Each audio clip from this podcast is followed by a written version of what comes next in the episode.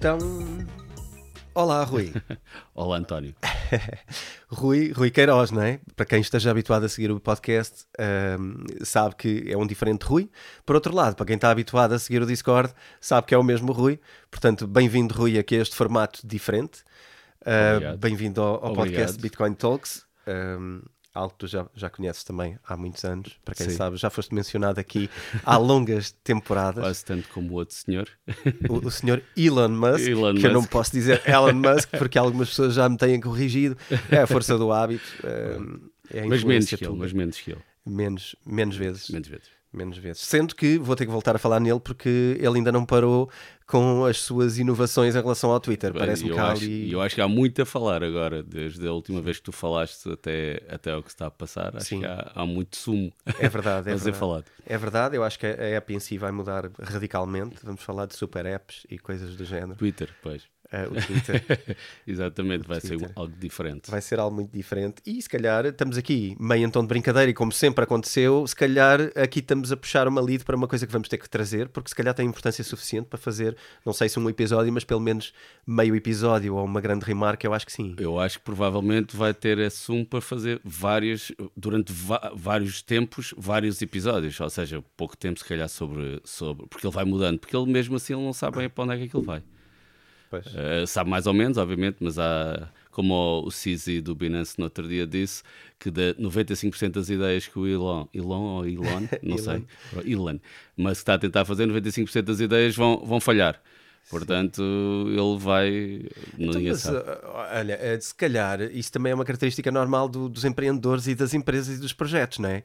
Muitos projetos grandes que nós temos hoje nem sequer começaram com a ideia que hoje exploram. Alguns são spin-offs de ideias que eram laterais Certo. E a ideia fundamental, às vezes, de alguns negócios não é aquela para a qual foram criados. Ou seja, a meio do processo perceberam que afinal a oportunidade de negócio não era aquela, certeza, era uma um bocadinho claro. ao lado. E a inovação e, é assim, mas tu falaste dos empreendedores, o empreendedor normalmente também uh, tem na sua cabeça, ele está a pensar em 500 mil coisas ao mesmo tempo, aquele, o empreendedor à séria.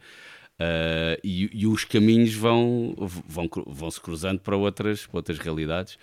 E, e, de facto, o que eu acho que nós hoje temos que é o Twitter e aquilo que vai ser no futuro uh, vai ser diferente e vai ser diferente do que aquilo que as pessoas, como, como o Elon, estão a pensar que vai ser.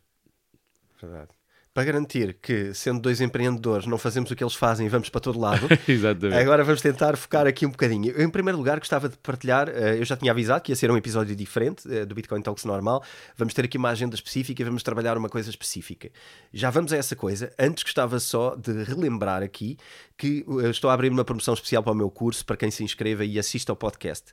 Então, vocês vão encontrar, vocês ouvintes, uh, seja vídeo ou áudio só, vão encontrar na descrição do episódio uh, o link para uma promoção que, que, neste momento existe para, para o curso.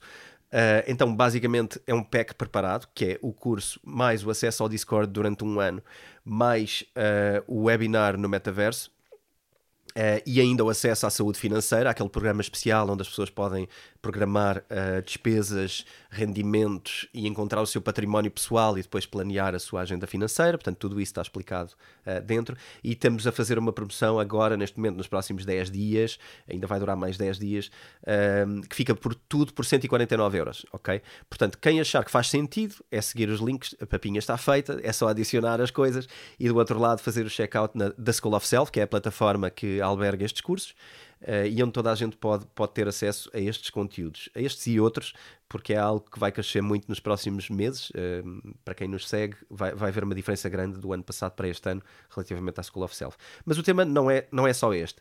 O tema verdadeiramente que, que vamos trazer aqui no episódio é um especial. Este especial vai ter vários episódios, não vão ser todos seguidos, vamos fazê-los alternadamente com o Bitcoin Talks, conforme tínhamos, tínhamos combinado, mas hum, decidimos também por perceber o interesse das pessoas, e aqui estou a falar por mim e por ti, porque já falámos disto antes, mas já, já, já abro aí o teu, o teu mic, hum, que é, que é uh, analisar algo que nos pode ajudar a lidar com uh, os dias de hoje e os próximos tempos. Uh, basicamente, o que vamos fazer é digerir, se calhar, uh, uma boa palavra, a obra do, do Ray Dalio, da Nova Ordem Mundial, que é um livro relativamente grande. Se o conseguires mostrar aqui para a câmara, uh, podemos ver que é um, é um livro de cerca de 600 páginas, não é? Posso ver quantas páginas estão, não é? 601 é e, e 6. 606. Que pode parecer assustador, mas a verdade é que conforme o vamos lendo, é um livro muito fácil porque tem níveis de leitura. Pode-se ler mais pela superfície, pode-se ler com maiores profundidades. Há bolds, há cores, há gráficos, há uma data de coisas que nos ajudam a tornar mais leve. Um... E acima de tudo, algo que o Rei Dálio faz que diz sempre que é nós não precisamos ler o livro de seguida, não é? Ou seja, ele, ele já no livro anterior, no, nos princípios e neste, uh, pode-se ler só partes do livro, que há partes mais interessantes que outras, há partes pronto, que, que nós a determinado momento queremos consultar porque queremos ver. E isso é, é torna também a leitura muito mais fácil, muito embora sejam 606 páginas. É verdade. Não, não oh, Rui, queres partilhar aqui o que, qual é que foi a nossa conversa, como é que nasceu este projeto, para também as pessoas seguirem um bocadinho o nosso raciocínio? Porque é que decidimos fazer isto? Ora bem, eu o, o Rei Dálio foi uma pessoa que eu conheci há, um, há uns anos atrás e, e, depois falei contigo até que, que achei que ele era al, alguém que tinha algo de relativamente importante a, a transmitir ao mundo. Uh, na altura ele ainda não tinha escrito este livro, obviamente, tinha escrito, tava, tinha, já tinha escrito os princípios, princípios uh, que depois tu acabaste por editar aqui, aqui para, em português para Portugal. Um, e de facto, o, o, que me, o que na altura o, o Rei Dálio me chamou a atenção a primeira vez que o vi, já agora eu até posso dizer, acho que não há problema nenhum em dizer, a primeira vez que o li, estava a ler o livro do, do Tony Robbins sobre saúde financeira. Não, não sei como é que se chama o livro, não, não tenho de cabeça, mas estava a ler esse livro, também são muitas páginas, se calhar são mais do que estas. Uh, e ele e era uma das pessoas que o, que o, que o Tony Robbins uh, falou com, foi com o Rei Dálio, e, e depois ele descrevia a, a conversa com ele, e foi para mim espetacular. E uma das coisas principais que uh, e que eu gostei logo do Rei Dálio, é a sua, a, a sua abordagem socrática uh, do mundo. O que é que eu quero dizer com abordagem socrática? Não é o Sócrates português, mas o Sócrates grego, que tem, que tem como pensamento uh, eu só sei que nada sei, e sempre em constante aprendizagem.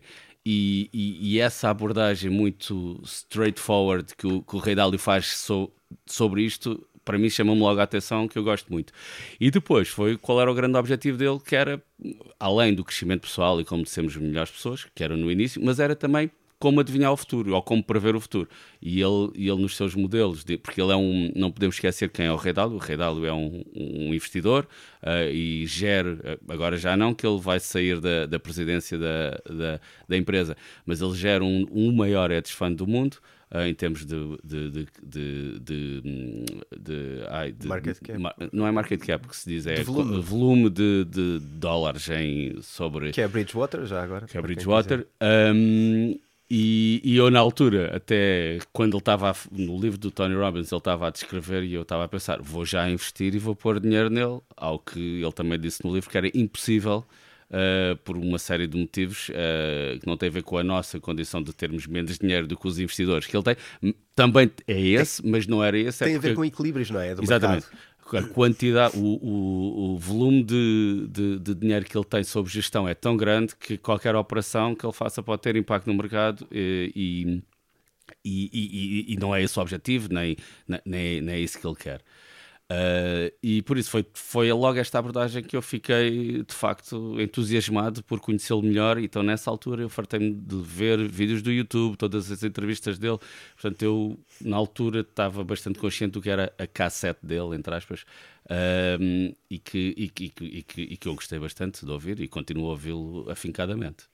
Então, de uma, de uma maneira geral, já, já percebemos aqui a importância do Ray Dalio, não é? É uma das pessoas mais importantes dos mercados financeiros, eh, uma das que teve mais sucesso. Por acaso, alguém que se destacou muito no ano 2008, porque muitos tiveram dificuldades que ele conseguiu prever com os algoritmos, porque isto é, trata-se de uma empresa que usa algoritmos para prever uh, movimentos financeiros e mercados.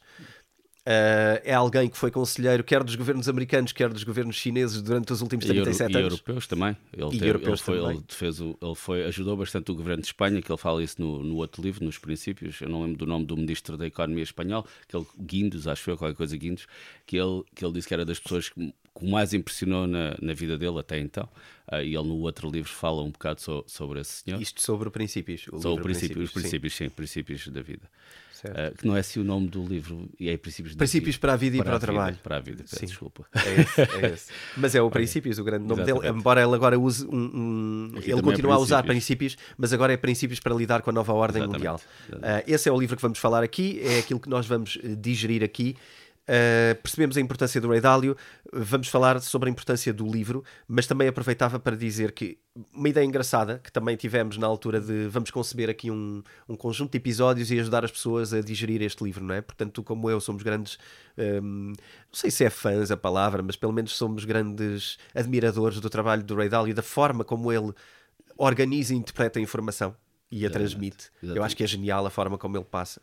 Sim, sim, sim, sem dúvida. É... E a informação que está aqui, uh, às vezes eu até, a primeira vez que li o livro, pensava, ok, isto parece-me relativamente lógico e, e, não vou dizer básico, obviamente, mas relativamente lógico, mas depois se nós pensarmos bem o processo que o leva a conseguir tirar estas conclusões, é tudo está no processo e esse processo acho que faz toda a diferença uh, e ele ter essa abordagem altamente sempre questionadora, que é uma abordagem que também nós os dois temos, porque para, para quem não sabe, nós já nos conhecemos há muitos anos uh, e quase desde o início nós sempre nos questionamos em tudo, em todos os temas, cada vez ao, ao longo da nossa vida, se calhar mais profundos, no início eram temas se calhar menos profundos, mas, mas sempre, sempre nos questionamos e, e partilhamos isso com, com este senhor, claro. o que está por trás, a quantidade de estudos que existem por trás disso, a quantidade de... Uh blind spots que foram explorados por um conjunto de pessoas, porque isto não é só o Ray Dalio a trabalhar para estes livros, é uma equipa de pessoas, uma equipa de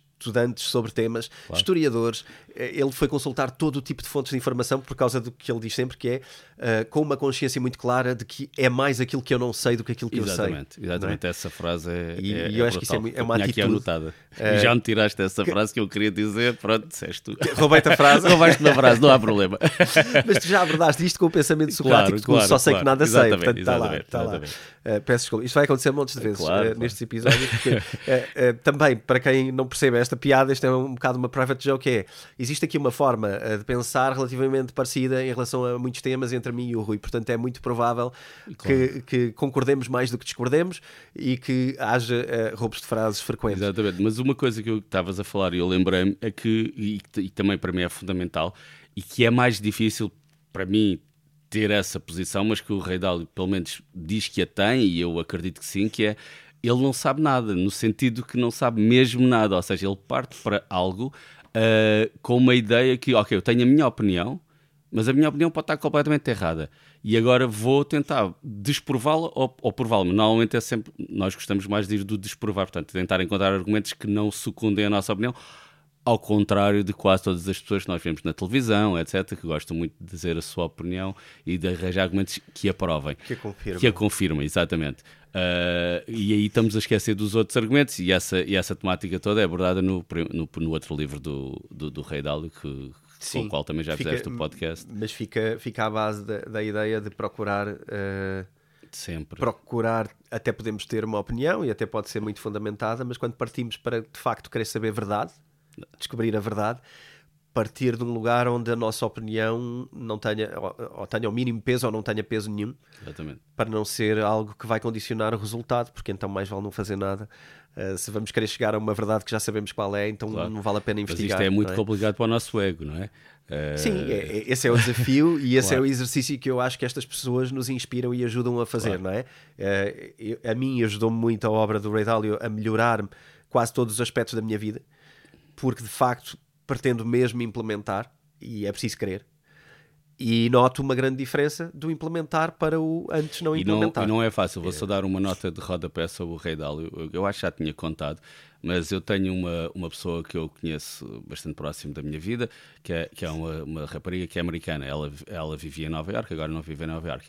E os amigos dela ela tinha muitos amigos que trabalhavam na, na Bridgewater para o Rei Dálio. E eu contava-lhe a falar que é, pá, gostava muito de, da forma de pensar. E ela, essa malta, ela disse, não em português, obviamente em inglês, mas vou de tradução livre.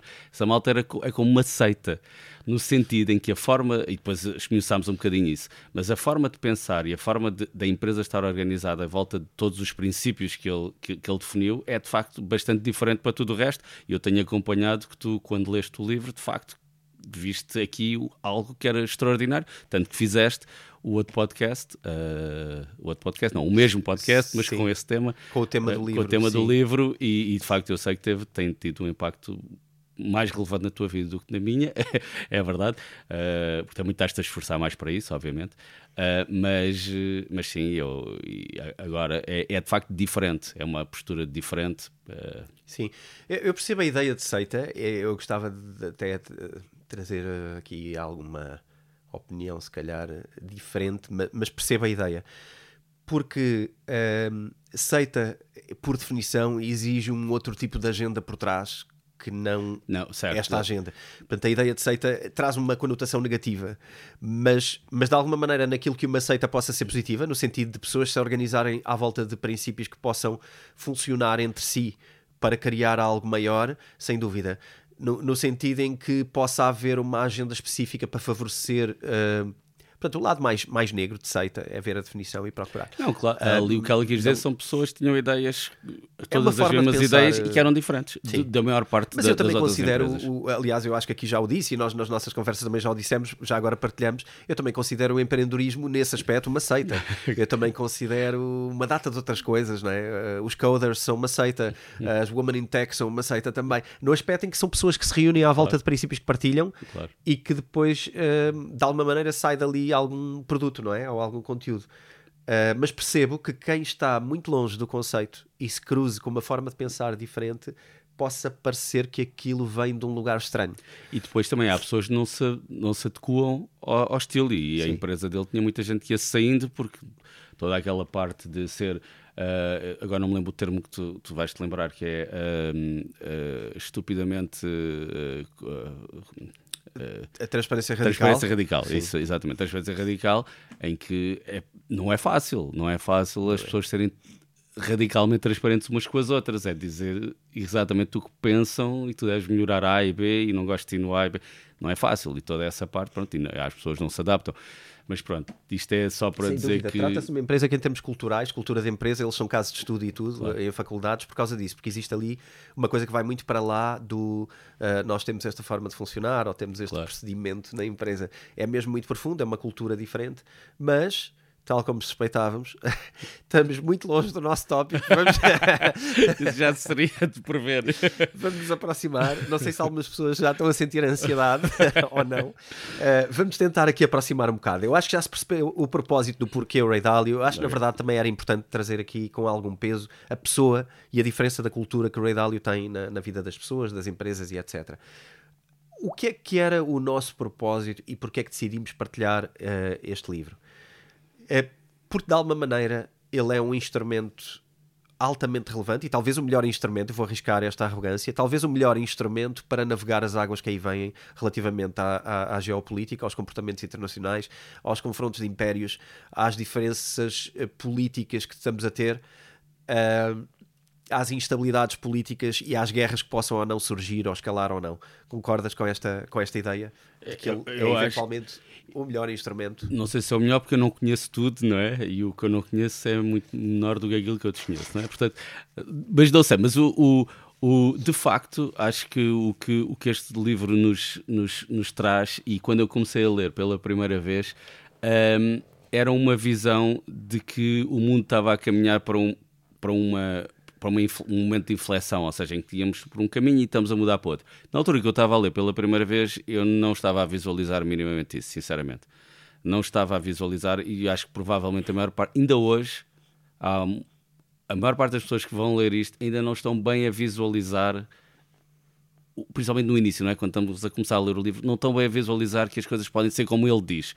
Mas de facto, ele tem um, um, uma forma de apresentar um, a informação que nos leva a pensar que, ok, isto vai acontecer, de facto, o que está aqui vai acontecer e a forma como, as, como os ciclos, porque ele fala muito de ciclos, uh, ocorrem, só uma nota à parte, ele não foi a primeira pessoa no mundo a falar de ciclos, não é? Hum. Nós na universidade claro. aprendemos o Kiev, nunca sei dizer o nome daquele senhor, Krondak, já era o ciclo de Kiev ou Kiev, que era um russo que fez também um ciclo, que era o ciclo de 100 anos, etc. Uh, portanto, ele não é o primeiro a definir ciclos e há muitas coisas aqui parecidas com, com esse ciclo. Um, mas Uh, o, que ele, o, o que ele nos mostra é, é, é uma forma muito específica como é que nós vamos do ponto A ao ponto B. E isso vai acontecer de certeza. Se vai acontecer amanhã, daqui a 10 anos, daqui a 100 anos, daqui a 1000 anos, não sei, uh, mas, mas este processo vai acontecer.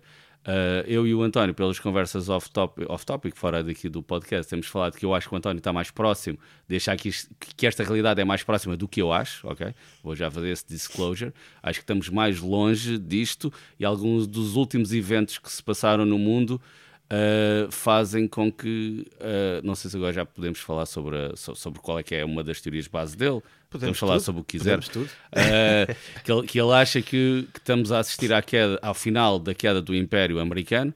Uh, e ao início do novo império, ou seja, existem, existem um novo contender em inglês, um novo, como é que se diz? Um novo concorrente. Concorrente, um novo... que é a China, Uh, e ele acha que a China está uh, tá, tá no processo de tomar, tomar, tomar a dianteira do a mundo e quando isto acontece existem uma série de, de processos que, são, que, se, que se vão desenrolando, quer na, na, na, potência que perde, que está a perder a sua influência, quer na potência que está, está a ganhar influência.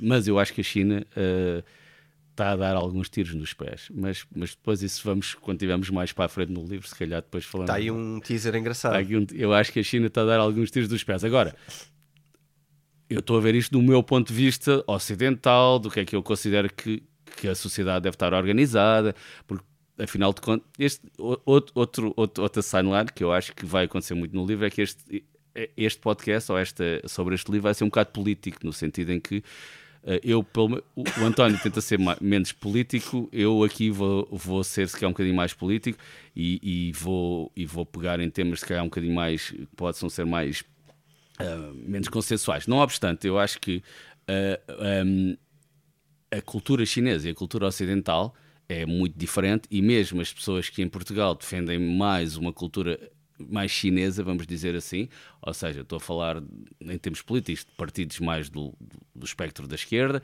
e mais à esquerda, mesmo essas pessoas eu acho que não estão muito fora do que é que é, do que é, que é a China, ou seja, de perceber as idiosincrasias da China. Eu estou completamente fora, eu não sei. O Rei Dálio não, o Rei Dálio sabe. Ele, ele trabalhou com os chineses e isso é uma, é, uma, é uma vantagem brutal ao ler este livro, que ele tem essa, essa, esse conhecimento. Vou dizer também só mais uma coisa depois que tem a ver com a, com a atualidade. O Rei Dálio escreveu, porque é assim, as pessoas vão, vão falhando isto, e para dizer que o Rei Dálio também falhou nisto, que ele escreveu no Twitter que aqui há três ou quatro semanas que, uh, estava ansio, ansioso, estava expectante por saber quem ia ser o próximo líder da China, porque eles mudam de líder de X em X tempo e que ia haver um novo líder. O que é que aconteceu? Não sei se estás por dentro, não há novo líder o, o, o, líder de agora, que eu agora não, não consigo dizer o nome, uh, arranjou forma de arranjou forma, ou de qualquer, não sei bem, mas ele agora é o líder, até mudou o nome, passou a ser tipo líder supremo, não é líder supremo, mudou o nome, para continuar no poder. Portanto, há coisas que. Porque o Rei Dal estava a argumentar quem é que poderia ser, ele conhecia alguns e não conhecia outros, e, e pronto. Sim. E as coisas não ocorreram como ele, como ele dizia. Por isso é que eu digo que a China está, está aqui num Como processo tu, diferente. Também nisso, já agora, também nisso eu admiro bastante e ele é muito transparente relativamente aos erros que faz. Lá está claro. a, a, verdade, a transparência radical, eu acho que ele pratica de facto. Uh, aliás, ele, ele salienta até os erros que fez no passado e, aliás, eu acho que este livro é um produto dos erros do passado dele. Uh, ele conta logo aqui na introdução uh, o erro que ele fez quando, quando houve o, em 71 e depois em 80 e tal, quando ele interpretou da maneira errada os sinais que estavam a acontecer e ele, e ele tira daí uma lição que eu acho que é aquela que nós tentamos agora com o livro uh, ajudar as pessoas a chegarem lá também mais, mais rapidamente, que é Uh, quanto mais rapidamente procurarmos soluções para os nossos erros, menos vezes tendam, tendemos a, a, a repeti-los, não é? O, o Ray Dalio tem esta humildade de perceber que então errei, então é porque não sei, então há coisas que são blind spots para mim, então o que é que eu não vi? E, e, e este tipo de conteúdos eu acho são coisas que nos vão ajudar. Nós estamos a, a, falar ainda pela rama, não é? Estamos ainda no, mas vamos entrar muito mais em específico no livro. Mas a ideia aqui é ir buscar ferramentas que nos ajudam a nós a, a tomar as boas decisões, não só na vida como nos investimentos, não é? Na economia, claro. nos investimentos. E eu acho que até na vida, porque acho que vem momentos eh, mais, mais eh, difíceis do que apenas económicos. Mas, eh, mas lá chegaremos. Uh, so, sobre esse ponto de, de lá está, assumir os erros é uma oportunidade de construir um documento que permita E foi isso, e foi isso que ele tentou fazer. Ele, ele escreve no livro uh, exatamente sobre isso. E uma, da, e, e uma das, das, das, coisas que eu. Ele tenta prever o futuro, não é? Ou seja, o, o, livro dele é uma tentativa de prever o futuro. Porquê? Porque quando nós conseguimos prever o futuro, tomamos melhores decisões. Ponto final. Um, só que este futuro é um futuro muito difícil. Há não sei quantas variáveis, bilhões e trilhões de variáveis. Portanto, é muito complicado uh, a previsão uh, concreta do, do futuro. Uh, e por isso ele tem uma abordagem que é, que é, que é engraçada, que é, que é o que ainda há bocado estávamos a falar, que era de ele aborda, ele, ele, ele quer que o livro seja uma abordagem uh, não do, do, do, dos pormenores, mas uma abordagem de, de eu posso tentar ver aqui onde tendências é que de... de, de macro tendências uh, e agir, porque, porque nos pormenores, quando a gente está muito focado nos pormenores, podemos nos focar do, da big picture, não é? Uh, e, quando estamos, e quando queremos nos focar na big picture, se vamos aos, aos pormenores, uh, perdemos-nos rapidamente. Uh, e, e, é interessante, eu tive umas conversas com, com um amigo meu, que o António também conhece, sobre, sobre um tema que não tem a ver com este, que era o tema da, da de como a humanidade tentou uh, uh, trabalhar este, esta questão do, do, do, do corona uh, e, e, nós tínhamos visões diferentes, e, mas nessa, nessa parte eu, te, eu tinha que concordar com ele, é, porque eu dizia que esta regra não fazia sentido e ele dizia esquece a regra individual, porque se a gente vai ao individualismo de, de cada uma das regras, de facto epá, é impossível nós termos regras concretas para tudo, ou que façam todo sentido para toda a gente.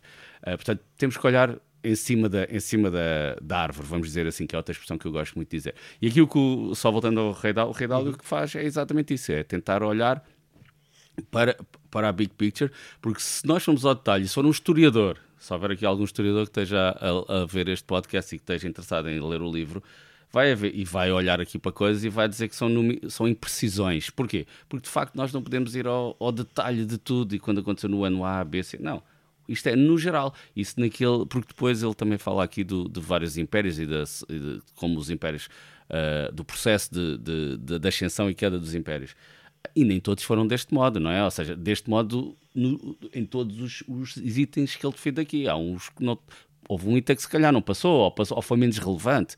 Uh, portanto, essa parte, essa parte da abordagem dele também me parece extra, extraordinariamente relevante e ele fala isso logo no, na introdução, que é o que nós estamos agora Sim, aqui a falar. Na introdução, eh, eu acho, eu acho muito interessante a forma como ele uh, arranja este resumo de, de motivos pelos quais os impérios crescem, se mantêm no topo e mais tarde caem. Uh, acho que uma das, eu acho que uma das noções mais importantes que começámos por partilhar era uh, primeiro partir de um princípio que nada é eterno, não é? Claro.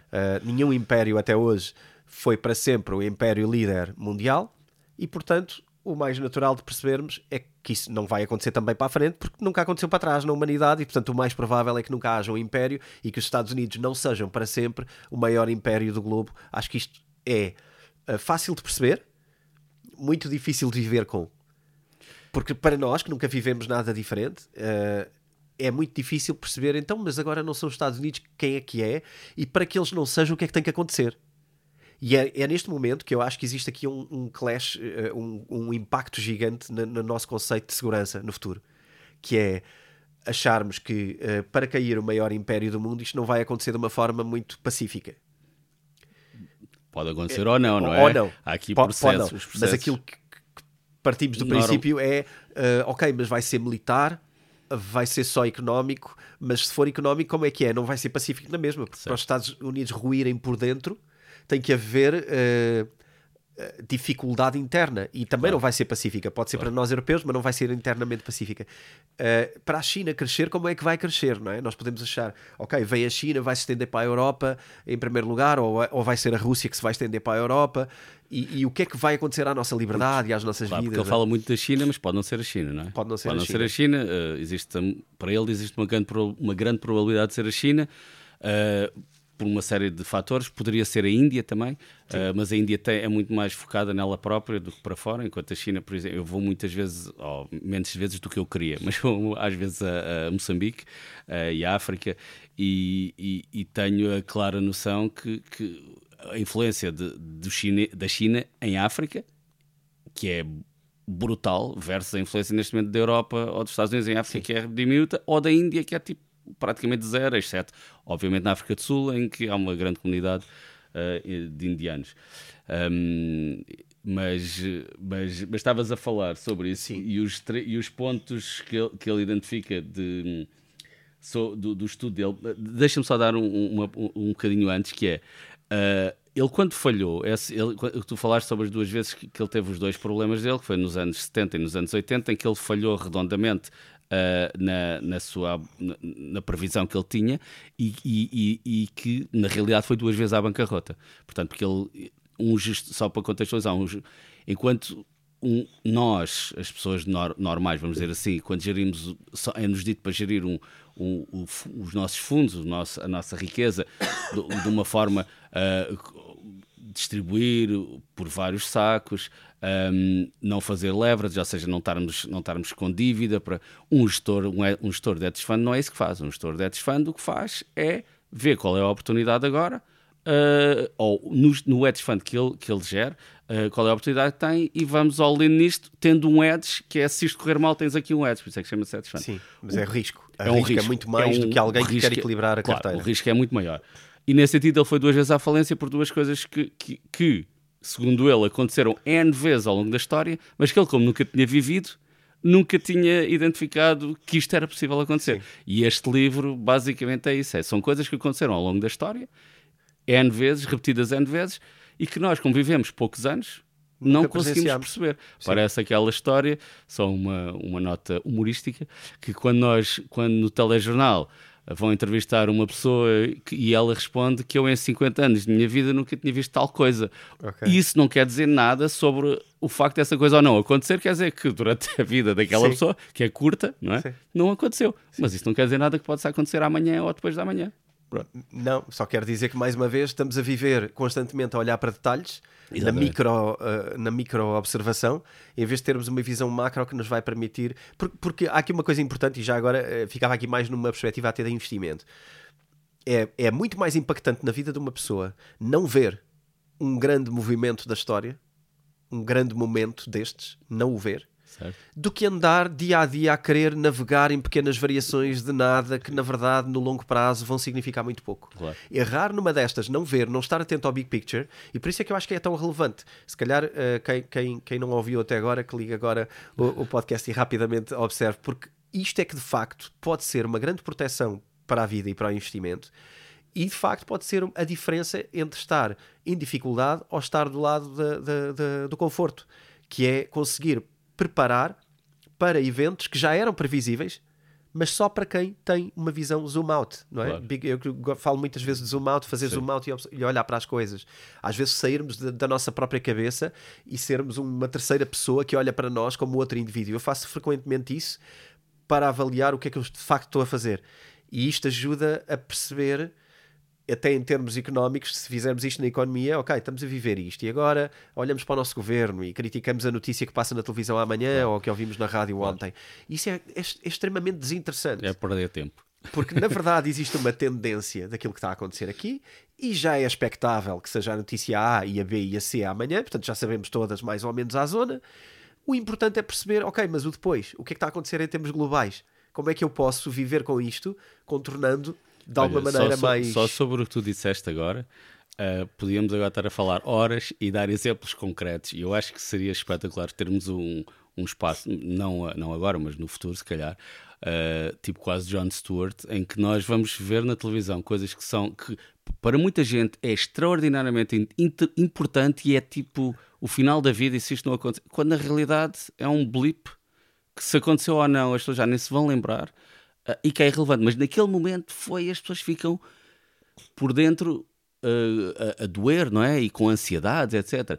E isto liga com o quê? Liga com o momento em que nós estamos hoje. E foi um momento que o Rei Dálio uh, consegue definir muito, muito bem, que é este momento de, de troca, segundo ele, de troca de impérios. De, de, impérios e que para isso acontecer acontece uma coisa que é a diferença entre diferença de riqueza Sim. entre ricos, ou entre seja, ricos e pobres. embora hoje eu vou dizer uma coisa que eu acredito profundamente, há pessoas que não vão, não vão concordar provavelmente, mas eu acredito profundamente que hoje as pessoas mais pobres vivem muito melhor do que viviam há 200 anos atrás, o mais pobre do mais pobre, no Ocidente, em África, Sim. etc. Podemos ir, lá está, podemos ir a, ah não, o Rui está a dizer isto mal porque eu tenho o meu vizinho que vive mal e que está com fome. Sim. Ok, tudo bem. Obviamente que há pessoas que vivem mal, Em dificuldade, sim. têm dificuldades, mas em média, as pessoas, o- as classes mais baixas, vamos dizer assim, têm coisas que hoje e vivem, e por exemplo, em Portugal, as pessoas que têm hoje dificuldade de alimentação é muito menor do que era há 200 anos atrás, que era se calhar 70% da população. E hoje não é 70% da população que tem dificuldades de alimentação. Hum, Sim. É, é verdade. E esse fosso vai ser abordado aqui várias vezes. O fosso entre ricos e pobres é uma das coisas mais relevantes para Claro, mudanças e aí, de e era isso, agora eu tinha perdido o fio à meada e vou voltar, que tem a ver com o que aparece na televisão. Ou seja, o que hoje as pessoas ficam mais emocionalmente. Como há esta diferença enorme, e, e essa diferença acho que hoje é gigantesca, obviamente. Hoje nós vemos as pessoas que são estupidamente ricas e o resto da malta o que é que quer? Quer se calhar chegar até lá. E nesses processos uh, ficam com ansiedades, etc, etc. E quando aparece na televisão coisas que, que são, pronto, não são boas, obviamente, dão uma importância desmedida a esse pormenor, ok? Em vez de estarem focados exatamente no olhar para fora, ok, para onde é que nós vamos? É muito mais importante o para onde é que nós vamos do que o, o, o, o que aconteceu nesta situação específica. Como, por exemplo, vou dar um exemplo só das notícias de hoje ou de ontem, aquele rapaz que foi o, o, Est- o Estado, o Governo, vai recrutar e vai pagar 4 mil euros de salário a um rapaz de 21 anos, acabado de sair da universidade, nem tem mestrado, e vão-lhes pagar 4 mil euros, assessor da Ministra. Ok, a maior parte da mal, muitas das pessoas vão olhar para isto e vão, é um escândalo, é isto, é aquilo. Outras pessoas vão reduzir a sua dissonância cognitiva, dado que são do PS, por exemplo, e vão dizer que não é. É, para mim, eu estava a olhar para aquilo, é irrelevante, não é isso que eu vou perder o meu tempo, ah, a minha capacidade mental, não, é irrelevante. Estas coisas sempre aconteceram, sempre onde aconteceram, se estão certas ou erradas, não é esse o ponto. Agora, o que eu sei é que quando isto acontecer, as pessoas vão ficar cada vez mais chateadas. E o que é que isso vai, vai resultar em? Porque as pessoas vão estar cada vez mais chateadas. E esse é o processo. E nós aqui temos de tentar antecipar. Posso trazer aqui uma frase que eu gostava de ler? Eu assinalei aqui sobre, sobre esta questão, que é ahm, sobre a questão do- dos ricos e, e pobres e, da- e do fosso entre eles. Então, isto agora na primeira pessoa, uma frase do, do Ray Dalio, tirada do livro. Fiquei a saber que o que mais afeta a maioria das pessoas, na maior parte dos países, ao longo do tempo, é a luta por fazer, deter e distribuir riqueza e poder. Embora também haja luta por outras coisas, principalmente pela ideologia e religião. Ok? Eh, isto é uma frase tirada do livro, que por acaso está a bold no livro. a página, não? página 38, 38, faz é. parte da introdução. E isto tem a ver com a forma como ele avaliou e primeiras conclusões que ele tira relativamente ao mundo, não é? A ideia de que eh, as pessoas passam a grande parte da sua vida e do seu tempo a lutar por riqueza, a lutar pela forma de a distribuir e a, e a- e a- a jogar jogos de poder. Ok? Eh, não vou falar sobre jogos de poder, isto era uma conversa longuíssima, dava um episódio que, era, sozinho. que era aquela que eu, que, que eu, que eu gosto de falar. Que ias querer falar.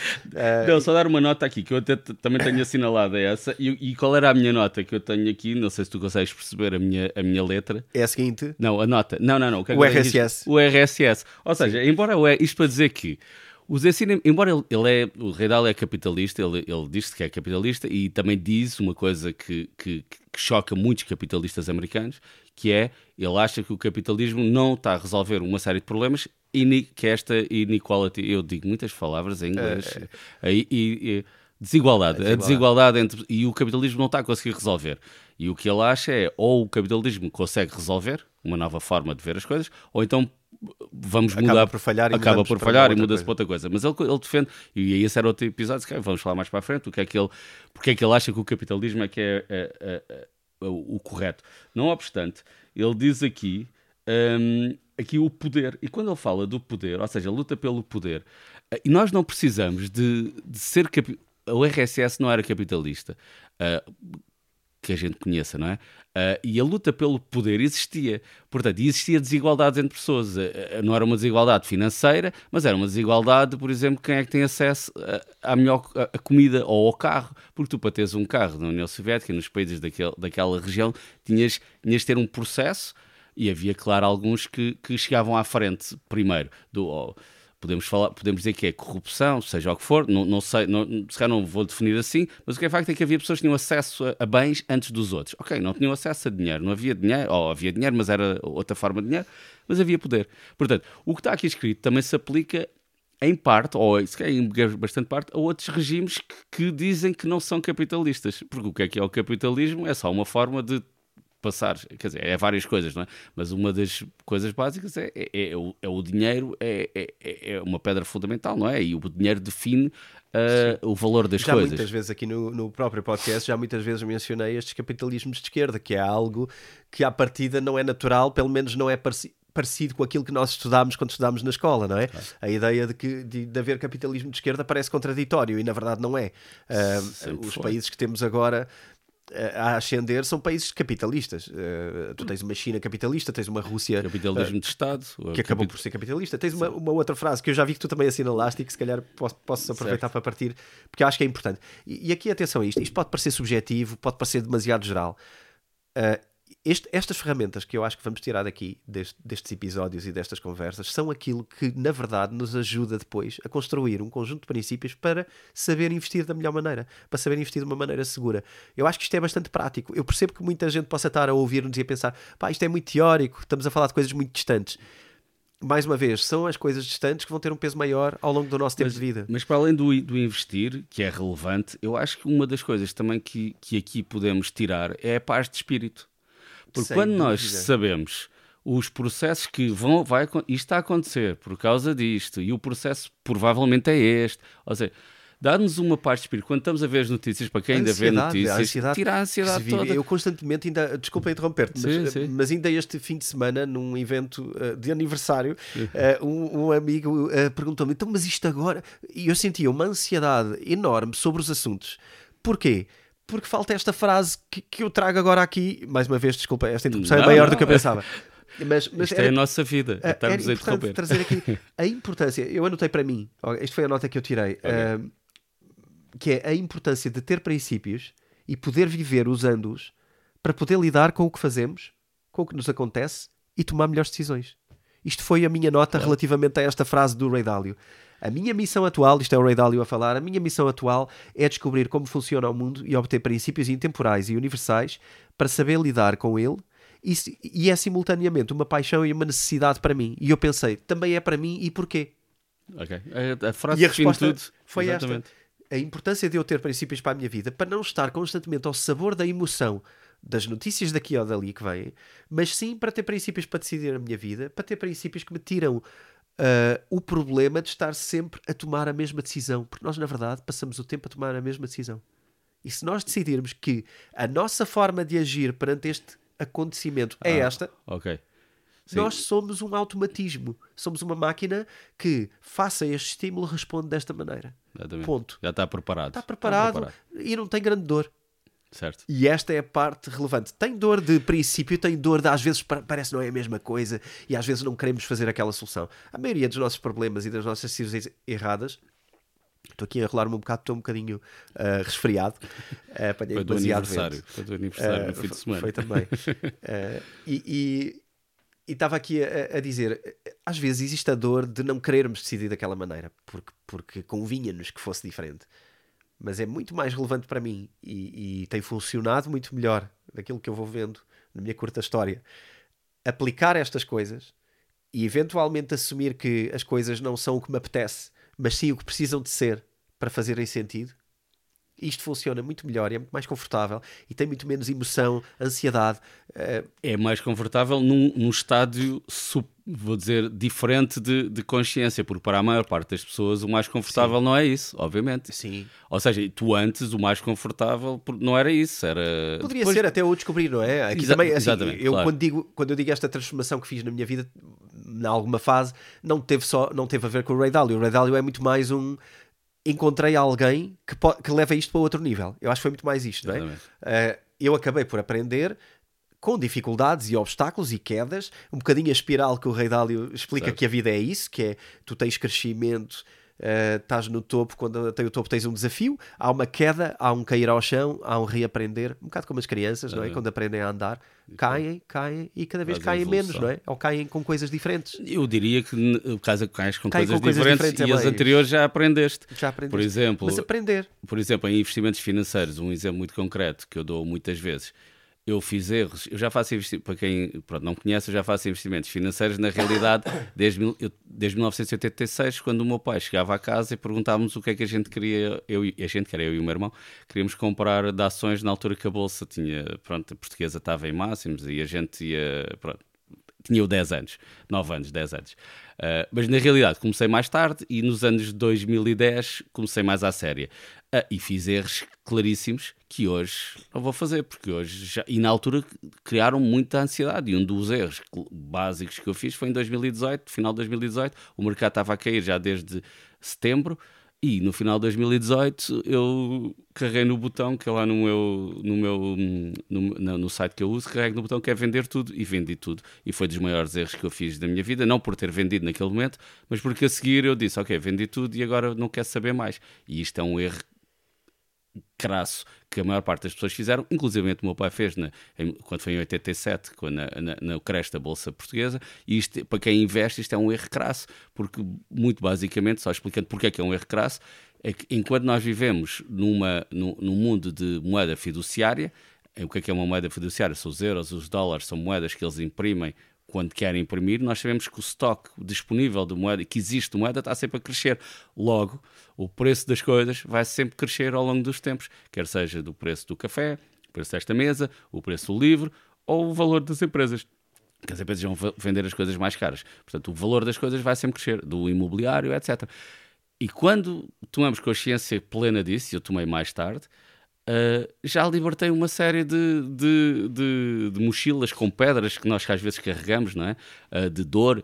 Uh, e essa dor já não tem. Claro que agora, que nós que investimos, os mercados, quer, quer o mercado de cripto, quer o mercado de, de, de, ações, está um bocado em baixo. Só que o impacto que tem na minha vida não tem nada a ver com 2018. E a evolução é essa. E à medida que nós vamos conhecendo uh, a nós próprios e ao mundo. Mudam os dilemas. Muda, e, o, e o que o Rei Dálio tenta fazer é tentar antecipar tudo isso, antecipar cada coisa. É um bocadinho como a meteorologia. A meteorologia também tenta prever o futuro, e por isso é que eu gosto de meteorologia e trouxe o tema. A meteorologia tenta prever o futuro, uh, e, e, e, é o que ele tenta fazer. As variáveis da meteorologia são muitas também, e, e estas ainda são mais e mais complicadas porque, porque têm a ver com o homem, e o homem é um ser muito complicado. É verdade. É verdade.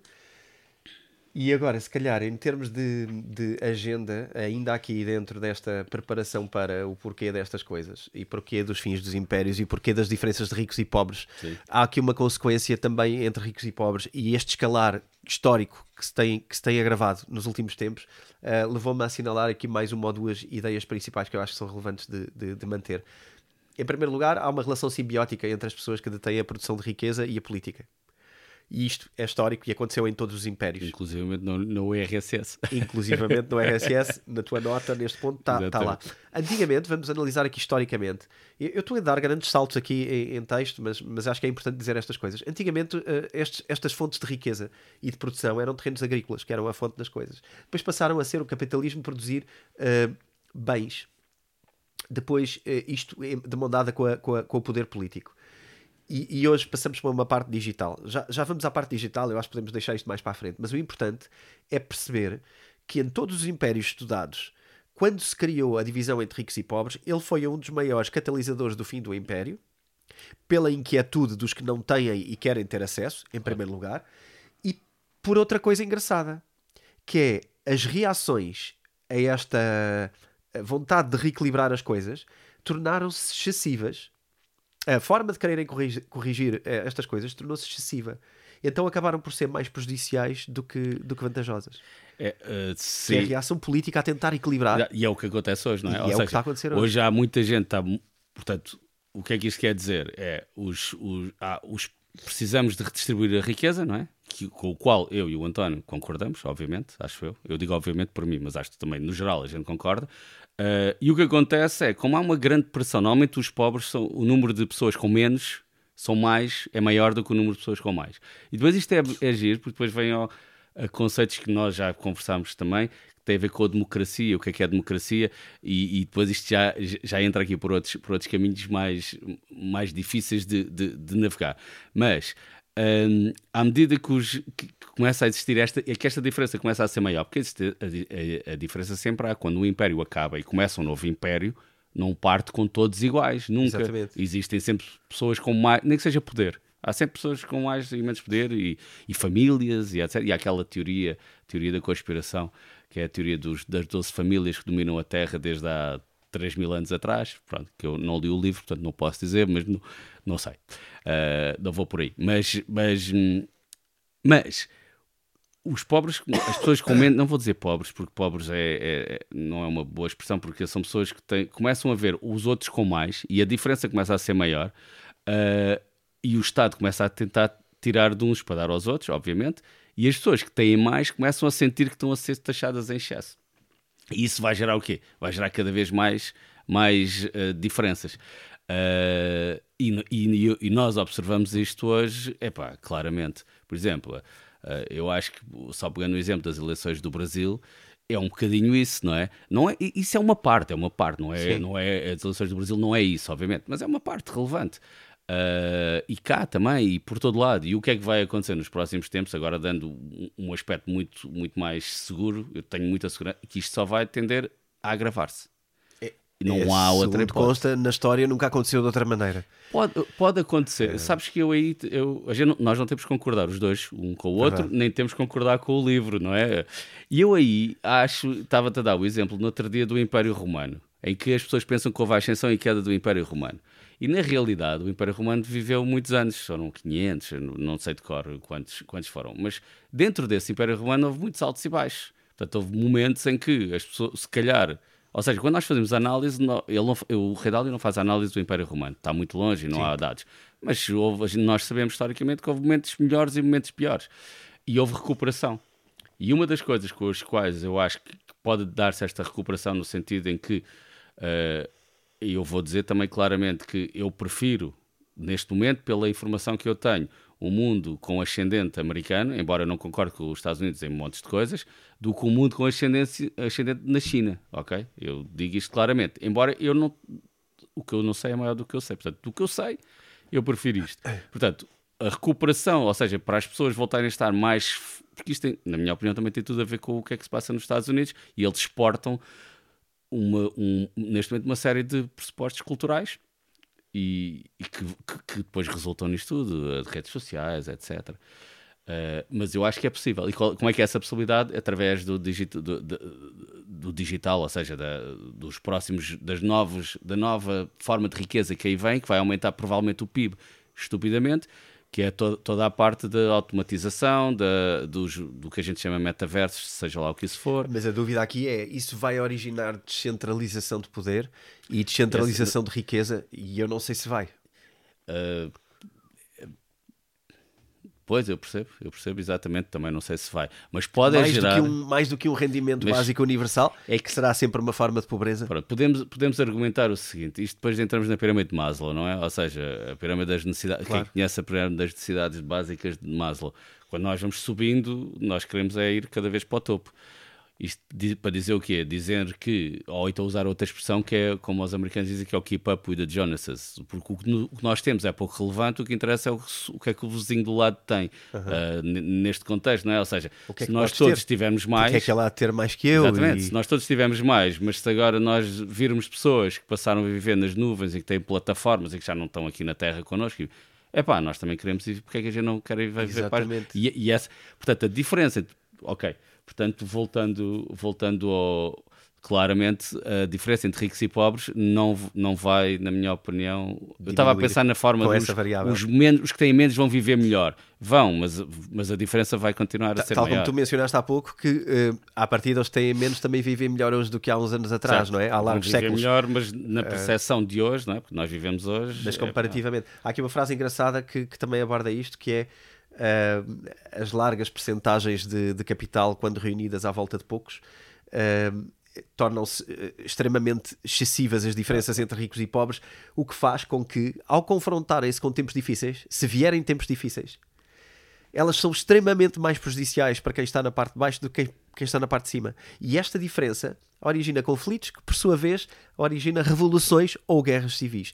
Eu acho que a única, a única coisa que aqui uh, estava em causa, às vezes pode parecer que eu estou só a falar de guerras entre impérios. Quando eu falo do império cair, não, não é só isso. Uma revolução interna também é. E eu diria que há muitos sinais nos Estados Unidos que, que podem Ele- levar à ideia Ele de fala, que pode ele fala nos três, interna. nas três ordens que é, que é, que é a dívida, o aumento da dívida, eh, os, as tre- os, os três fatores que dão, vão dar lugar a- à queda de impérios ou à mudança de impérios, que é a dívida grande, e a dívida grande é- tem sempre mais reflexos nos pobres, eh, as pessoas com menos dinheiro, com menos bens, eh, e depois é a, hum, o- portanto, os conflitos internos e os conflitos externos. São os três, são os três, os três fatores que ele considera que são fundamentais.